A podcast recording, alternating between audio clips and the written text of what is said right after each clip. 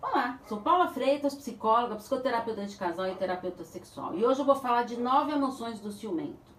O ciumento ele sofre muito com as incertezas, dúvidas e fica difícil de amenizar isso. E ele está sempre desconfiando de tudo e de todos. Com isso, deve-se tomar cuidado quando o parceiro quer dominar a sua vida, querer saber de todos os seus passos, tendo um controle excessivo. Porque esse tipo de ciúmes ele pode ser patológico, precisando ser tratado com acompanhamento de uma psicoterapia.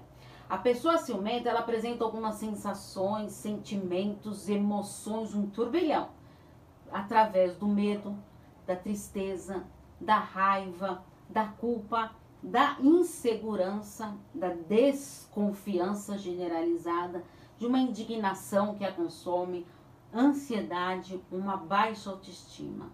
Não alimente o ciúme do seu parceiro. Isso só trará sofrimento para você e para o seu parceiro. Pense nisso. Se você caiu de paraquedas, eu sou Paula Freitas, psicóloga, psicoterapeuta de casal e terapeuta sexual.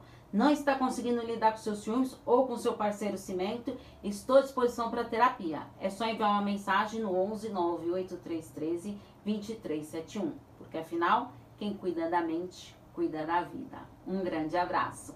Tchau, tchau.